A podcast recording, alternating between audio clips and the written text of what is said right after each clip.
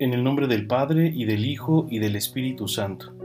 Del Santo Evangelio según San Lucas.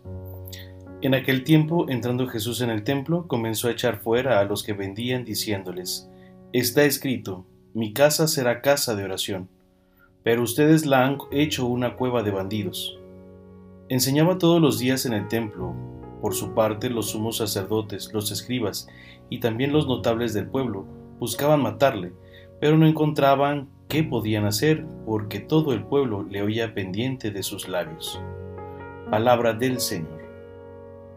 Hola, ¿qué tal queridos amigos y hermanos de su palabra hoy? Les saluda nuevamente su amigo y hermano el diácono Jonathan Cruz en este viernes ya 18 de noviembre. Y hemos escuchado en el Evangelio de San Lucas en este día cómo es que Jesús nuevamente pues toma una actitud profética que de alguna u otra manera es recriminada por los sumos sacerdotes de aquel tiempo. Y es que hay que tener en cuenta, tener en claro que anteriormente en el Antiguo Testamento, la antigua tradición judía decía que para poder expiar de nuestros pecados necesitábamos verdaderamente del sacrificio de animales para poder purificarnos y esto pues se hacía a través de un rito. Sin embargo, Jesús viene a darnos una nueva plenitud, viene a darnos una nueva forma para poder nosotros ser purificados del pecado. Y es prácticamente lo que está de alguna u otra manera escondido en este Evangelio que acabamos de escuchar, puesto que Jesús ahora es la nueva víctima que se ofrece para poder purificarnos del pecado. Ya no es necesario tener por ahí a las palomas o a los bueyes o a los animales para ofrecer su sangre que pueda lavarnos, porque Jesús es el verdadero Cordero que se inmola y derrama su sangre para purificarnos. Sin embargo, pues era una visión que todavía la comunidad judía en ese tiempo, en ese momento, pues no comprendía. Pero curiosamente, eh, lo que dice al final de lo que escuchamos de esta perícopa es que todo el mundo estaba pendiente de lo que decían sus labios. Eso sí, a la gente le importaba la enseñanza de Jesús. Por eso todavía como que no lograban captar cuál era el verdadero mensaje de correr y de decir que su casa era casa de oración.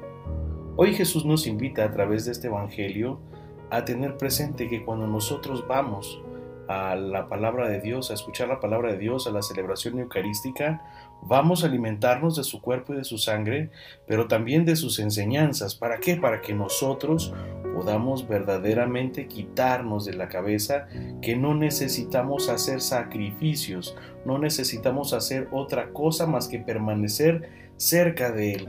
Porque como decía Santo Tomás de Aquino, sentado en la mesa con los hermanos, se da a sí mismo con sus propias manos. Es decir, Jesús, que está presente en el altar, cuando nosotros vamos cada domingo, Él se sienta con nosotros, nos explica las escrituras a través de las lecturas que escuchamos, la primera, la segunda, el Salmo, el Evangelio, pero al final de cuentas Él se inmola, Él se ofrece en el sacrificio eucarístico para que nosotros podamos verdaderamente purificarnos de nuestras faltas, para poder renovarnos.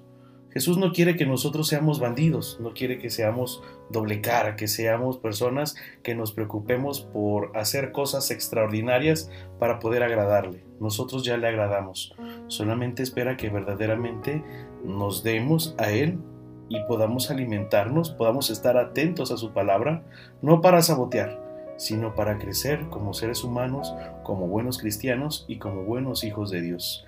Y ante esto, pues bueno, seguimos invitándolos a cada uno de ustedes a que sigan haciendo oración por las vocaciones. Misioneros de Guadalupe, este jueves, al día de ayer, acabamos de iniciar eh, un año de oración por las vocaciones para suscitar más obreros en la mies del Señor y también para fomentar la cultura vocacional. Es por eso que queremos invitarte a ti, amigo, amiga, que escuchas este podcast, a que sigas con nosotros, escuchándonos todos los días, pero sobre todo que también sigas compartiendo la palabra de Dios eh, con todas las personas que están a tu alrededor y así pues también el mensaje de salvación, de esperanza, del discernimiento llegue a aquellos que sienten en su corazón un llamado vocacional.